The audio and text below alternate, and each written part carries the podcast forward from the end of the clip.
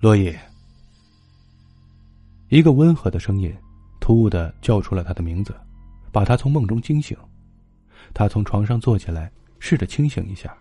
当他的眼睛习惯于黑暗的时候，旅馆房间里的灯突然亮了，天花板中间垂下的灯，射下耀眼的光芒。他的视觉暂时茫然了。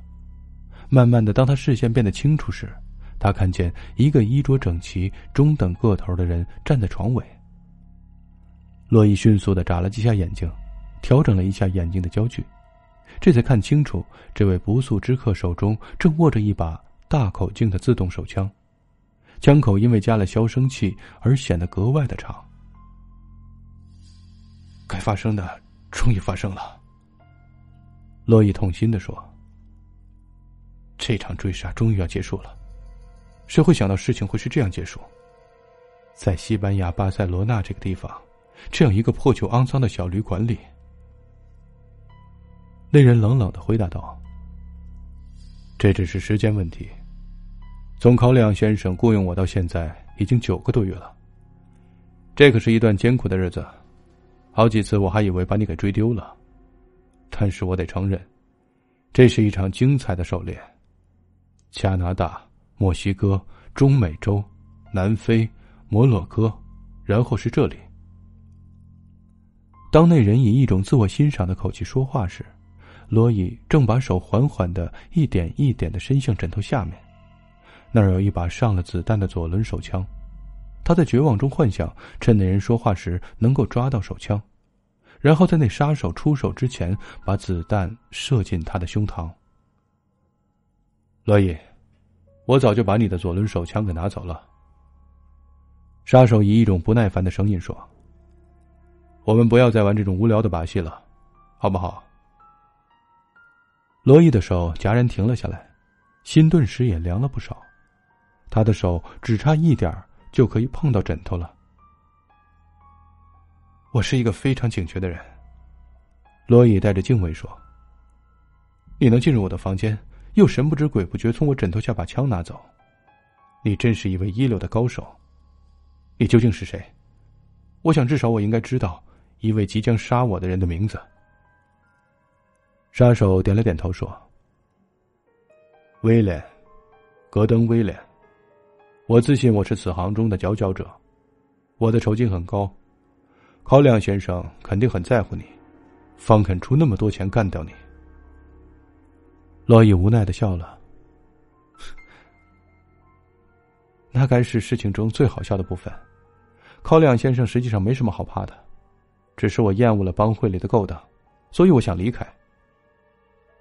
我根本就没打算出卖他，但考里昂却不这么想。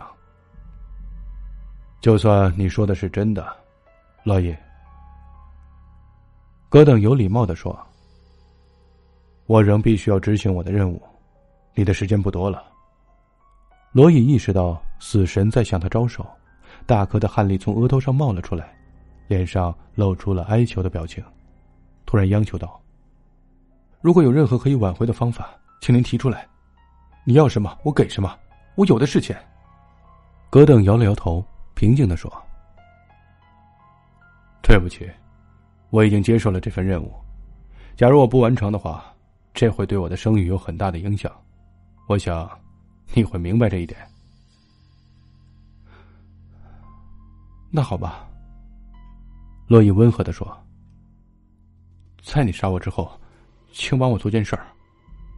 在你身后的写字台中间的抽屉有一个信封，我希望你能打开它，读完后再送给考里昂。你能帮我这个忙吗？我会的。戈登回答道，然后在没有任何警告下扣动了扳机，手枪沉闷的响了一声，罗伊的前额中间出现了一个洞。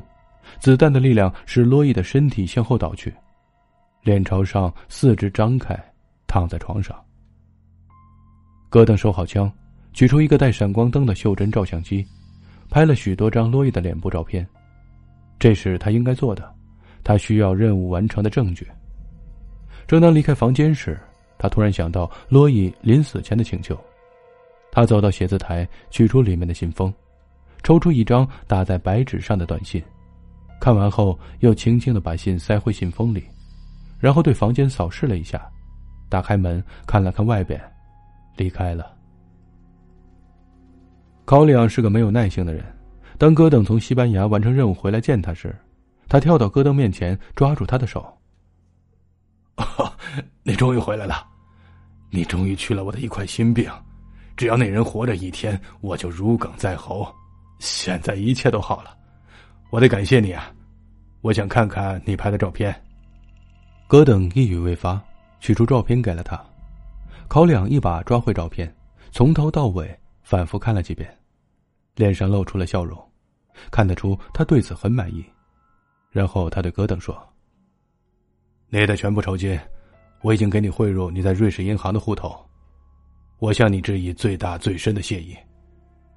在走之前，我想再问你一件事儿。”告诉我，你开枪前他是什么表情？他有没有哭，或者祈求你手下留情什么的？哼，我敢打赌，这个胆小鬼一定会那样做的。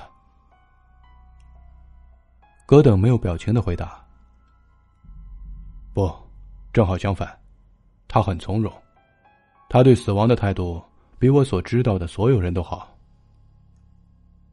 考里昂对戈登的回答很不满意。因此，粗鲁的说：“我想你一定相当累了，你应该休息，我就不挽留你了。”戈登冷冷的一笑：“哼，在我走之前，我得把这封信给你，是罗伊写的，我希望你能读一下。”考里昂困惑的接过信封，抽出了信，信是用打字机打的，打得很整齐。考里昂念道。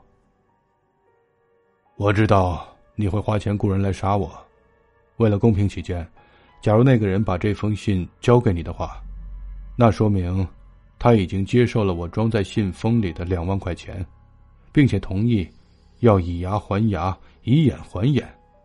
再见了，考里昂先生。内信从康亮的手里掉了下来，他像惊弓之鸟一样扑倒在地上。但在他没有着地之前，他的前额出现了一个大大的洞，和洛伊的一模一样。